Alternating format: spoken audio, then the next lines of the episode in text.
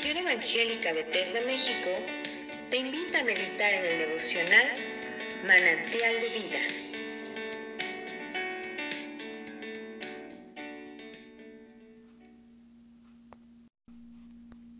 Que el Señor les bendiga una vez más. Para mí es una bendición y privilegio poder compartir una fracción de la palabra del Señor. Y en esta oportunidad estaremos dando lectura a Ezequiel capítulo 33 y posteriormente estaremos dando un breve análisis sobre este mismo capítulo. Y la palabra de Dios nos dice de la siguiente manera. Vino a mí palabra de Jehová diciendo, Hijo de hombre, habla a los hijos de tu pueblo y diles, cuando trajere yo espada sobre la tierra, y el pueblo de la tierra tomare un hombre de su territorio y lo pusiere por atalaya, y él viere venir la espada sobre la tierra, y tocare trompeta y avisare al pueblo, Cualquiera que oyere el sonido de la trompeta y no se apercibiere, y viniendo la espada lo hiriere, su sangre será sobre su cabeza. El sonido de la trompeta oyó y no se percibió. Su sangre será sobre él, mas el que se apercibiere librará su vida. Pero si el atalaya viere venir la espada y no tocare la trompeta, y el pueblo no se apercibiere, y viendo la espada hiriere de él a alguno, este fue tomado por causa de su pecado, pero demandaré su sangre de mano de la atalaya. A ti, pues, hijo de hombre, te he puesto por atalaya a la casa de Israel, y oirás la palabra de mi boca y los amonestarás de mi parte. Cuando yo dijere al impío, impío, de cierto morirás, si tú no hablares para que se guarde el impío de su camino, el impío morirá por su pecado, pero su sangre yo la demandaré de tu mano. Y si avisares al impío de su camino para que se aparte de él, y él no se apartare de su camino, él morirá por su pecado, pero tú libraste tu vida. Tú pues, hijo de hombre, di a la casa de Israel, vosotros habéis hablado así diciendo, nuestras rebeliones y nuestros pecados están con nosotros, sobre nosotros, y a causa de ellos somos consumidos. ¿Cómo pues viviremos? Diles, vivo yo, dice Jehová el Señor, que no quiero la muerte del impío, sino que vuelva el impío de su camino y que viva. Volveos de vuestros malos caminos, porque moriréis, oh casa de Israel. Y tú, hijo de hombre, di a los hijos de tu pueblo, la justicia del justo no lo librará el día que se revelare, y la impiedad del impío no le será estorbo el día que se volviere de su impiedad, y el justo no podrá vivir por su justicia el día, el día que pecare. Cuando yo dijere al justo, de cierto vivirás, y él confiado en su justicia hiciere iniquidad, todas sus justicias no serán recordadas, sino que morirá por su iniquidad que hizo. Y cuando yo dijera al impío, de cierto morirás. Si él se convirtiere de su pecado, hiciere el derecho y la justicia, si el impío restituye la prenda, devolviere lo que ha robado, y caminare en los estatutos de la vida, no haciendo iniquidad, vivirá ciertamente y no morirá. No se le recordará ninguno de sus pecados que había cometido. Hizo según el derecho y la justicia, vivirá ciertamente. Luego dirán los hijos de tu pueblo, no es recto el camino del Señor, el camino de ellos es el que no es recto. Cuando el justo se apartare de su justicia e hiciere iniquidad, morirá por ello. Y cuando el impío se apartare de su impiedad e hiciere según el derecho y la justicia, vivirá por ello. Y dijisteis, no es recto el camino del Señor. Yo os juzgaré, oh casa de Israel, a cada uno conforme a sus caminos.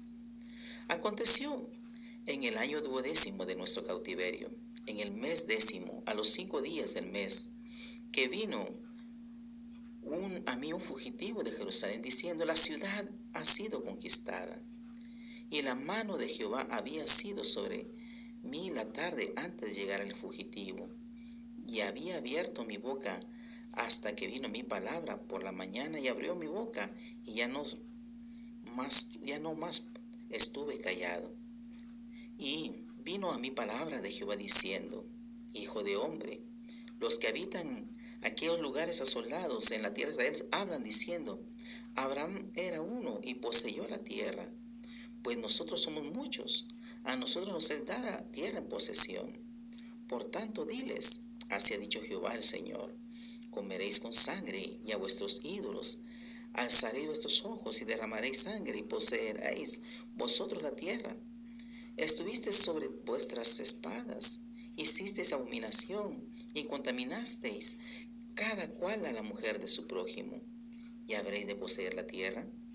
Les dirás así, así ha dicho Jehová el Señor, vivo yo, que los que están en aquellos lugares asolados caerán a espada, y al que está sobre la faz del campo entregaré a las fieras para que lo devoren, y los que están en las fortalezas y en las cuevas de pestilencia morirán. Y convertiré la tierra en desierto y en soledad, y cesará la soberbia de su poderío, y los montes de Israel serán asolados hasta que no haya quien pase. Y sabrán que soy yo Jehová, cuando convierta la tierra de soledad y desierto, por todas las abominaciones que han hecho. Y tú, hijo de hombre, los hijos de tu pueblo se mofan de ti junto a las paredes y a las puertas de las casas, y hablan el uno con el otro, con cada uno con su hermano, diciendo, venid ahora y oíd la, qué, qué palabra viene de Jehová.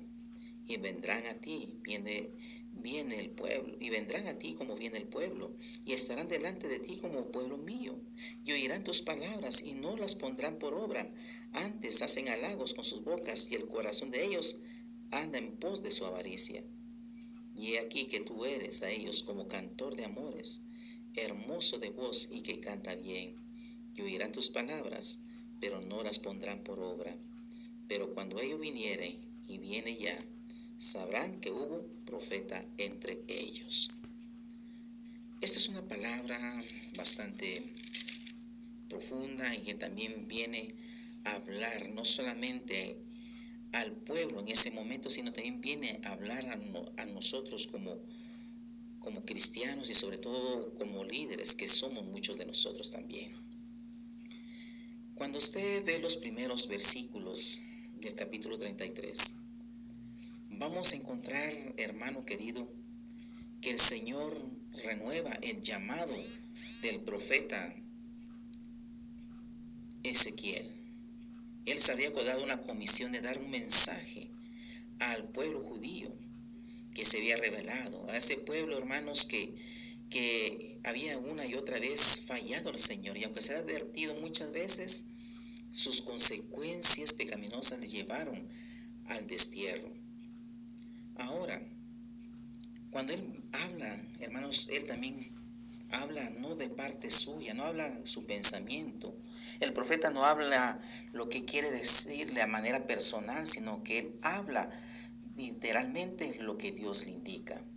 Por eso cuando usted ve el versículo 1 del capítulo 33, él no dice yo digo, sino que dice vino a mí palabra de Jehová. Eso da una confirmación de que simplemente Ezequiel está dando un mensaje que se le ha dado.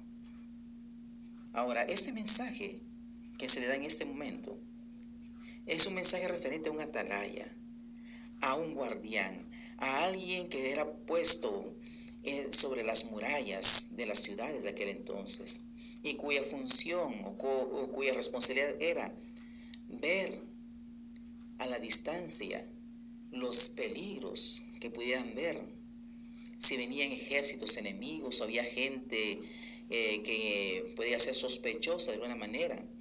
Él, su trabajo era vigilar para que las ciudades no fueran tomadas o asediadas. Entonces, y de igual manera sucedía en el ámbito espiritual. A Ezequiel se le dio el llamado para anunciar y ver y advertir a este pueblo todo lo que estaba sucediendo. Y no solamente afuera, sino dentro del mismo pueblo. Lamentablemente el, pueblo de Israel, el pueblo de Judá, se había contaminado en, en lo que es la búsqueda, no de Dios, sino que en la búsqueda de, ídolos, en prácticas pecaminosas. Ellos se habían desviado y, Ezequiel tenía ese llamado a ser la de dar un mensaje preventivo. Lamentablemente, hermano querido, nos damos cuenta a raíz de todo eso que este pueblo, aunque fue advertido, aunque una y otra vez se le habló, no escuchó. Mas sin embargo, el profeta Ezequiel cumplió con su llamado, cumplió con lo que Dios le había demandado. Y de igual manera, nosotros hoy en día, hermano querido, hermano líder, hermano pastor, nuestro llamado es dar a conocer la palabra del Señor, dar a conocer y advertir que Cristo viene pronto también.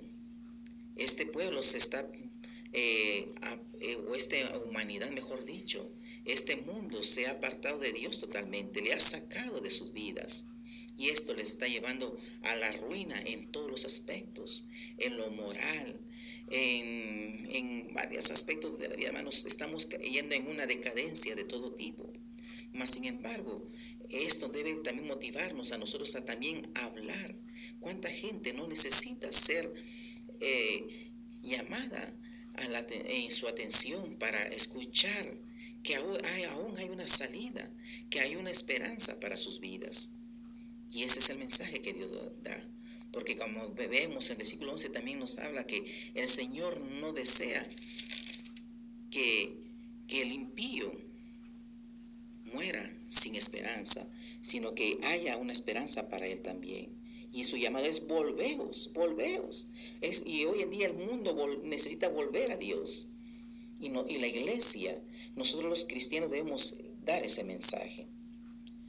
Ese es el mensaje principal sobre la ataraya, advertir y dar a conocer que aún hay esperanza y advertir los peligros que se acercan sobre esta humanidad. Más adelante los demás versículos que vemos de después nos hablan, hermanos, que, también Dios advierte a su pueblo sobre su actitud.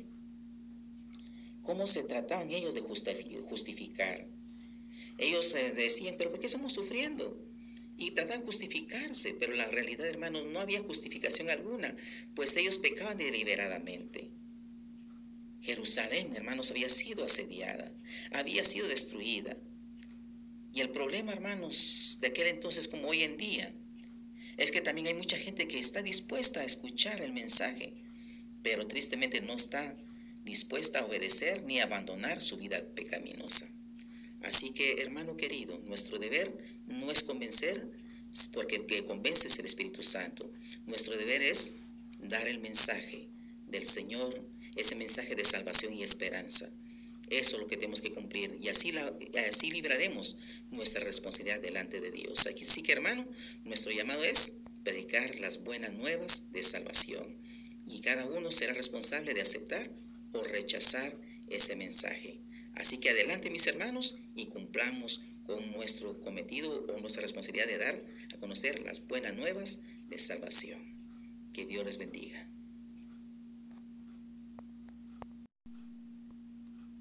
Si esta devocional ha sido de bendición para tu vida, compártelo con otros.